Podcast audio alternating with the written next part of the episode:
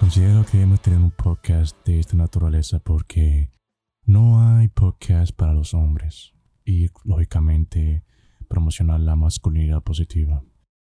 Realmente vemos muy pocas situaciones o soluciones donde vemos que los hombres se comportan en sí como el sexo opuesto, lo cual no lo veo muy bueno en cierta forma para un futuro.